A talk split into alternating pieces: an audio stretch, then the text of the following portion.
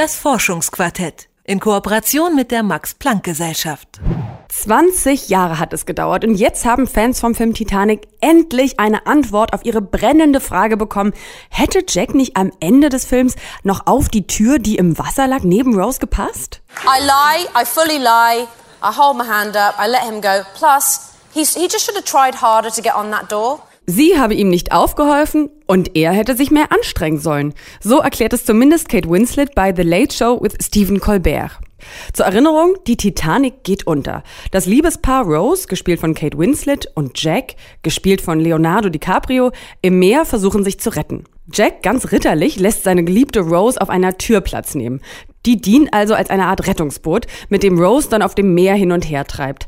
Er aber erfriert währenddessen und stirbt letztlich. Eine Szene, die viele Zuschauer zum Weinen gebracht hat. Doch warum finden wir eigentlich solche traurigen Momente im Film am Ende dennoch schön?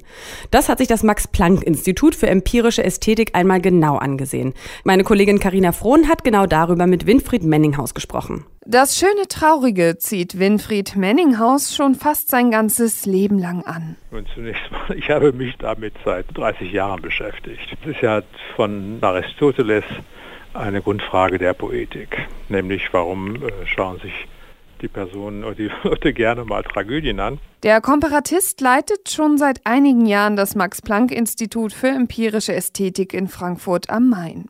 Dieses Rätsel haben schon viele Gelehrte vor ihm versucht zu knacken. Wer sich mit Poetik beschäftigt, kann gar nicht anders, als sich damit zu beschäftigen, denn wenn man darüber nachdenkt, und diese Dinge wurden dann allerdings erst so ab dem 18. Jahrhundert wirklich klar, es gibt ja zum Beispiel keinen Roman, der nicht größere Konflikte beinhaltet.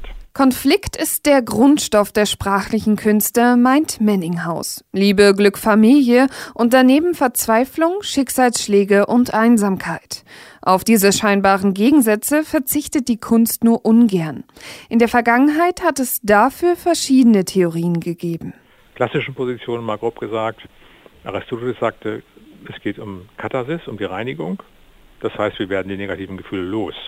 Oder aber dann bei Freud und anderen, wir identifizieren uns, wenn man so will, mit den latenten Neurosen der Romanfiguren und können das, da wir es nicht selber sind, irgendwie mit einem Lustbetrag tun. All diese Hypothesen kommen aber am Ende zu einem Schluss. Der Zuschauer oder Zuhörer genießt nicht negative Gefühle, sondern vielmehr den Moment, in dem sie verschwinden.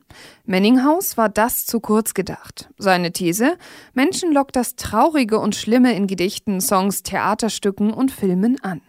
Um das zu belegen, hat der Geisteswissenschaftler mit einem Forscherteam die Reaktion von Zuschauern beim Filmschauen und Gedichtelesen gemessen. Sie haben sich die Herzrate, den Hautleitwiderstand und die Atmungsfrequenz angesehen. Am aussagekräftigsten erwiesen sich aber die Muskeln im Gesicht.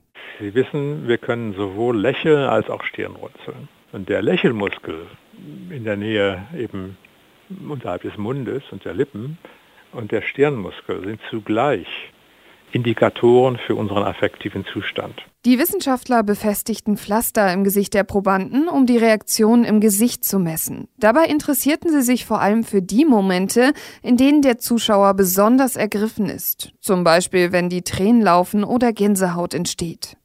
Bei allen Versuchen haben die Forscher dann noch die Aktivierung der Lustzentren im Gehirn verfolgt. Und es stellt sich also heraus, dann, wenn Sie also sowas wie ein Gänsehaut erleben, dann wird tatsächlich sowohl beim Filmsehen wie beim Gedichthören werden unsere archaischen Lustzentren aktiviert.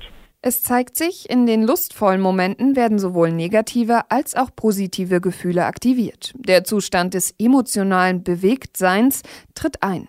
Dieses Gefühl besteht aus zwei Komponenten. Trauriges Bewegtsein kennt man zum Beispiel von Trennungsszenarien oder Beerdigungen. Solche Momente sind sehr traurig, sie schaffen aber auch eine ganz besondere Verbindung zwischen den Menschen. Freudig bewegt fühlt sich unter anderem ein Paar nach einer langen Trennung oder Menschen, die einander etwas verzeihen. Nur die Mischung aus diesen zwei Komponenten erzeugt wirklich Spannung und hat damit Anziehungskraft. Und das heißt, äh, das Gefühl des emotionalen Bewegtseins hat in sich selbst zwei Pole, die positiv und negativ sind, die in entgegengesetzter Mischung vorkommen. Das traurige Ereignis ist auch immer ein bisschen freudig, das Freudige ist auch immer ein bisschen traurig. Insofern ist das etwas, was bezeichnenderweise schon in der Ästhetik des 18. Jahrhunderts gemischte Gefühle geheißen hat. Diese gemischten Gefühle verbinden sich also am Ende zu einem insgesamt positiven Gefühl, das unter die Überschrift Das war angenehm gefasst werden kann. Selbst Immanuel Kant hatte die Idee schon einmal zu Papier gebracht. Das Erstaunliche, Bewegtsein wurde so zuvor noch nie untersucht. Dabei gehört es zur Alltagssprache. Nun haben die Forscher des Max Planck Instituts für empirische Ästhetik auch die Hintergründe beleuchtet. Grundvoraussetzung dafür war unter anderem eine Erkenntnis aus der Emotionsforschung.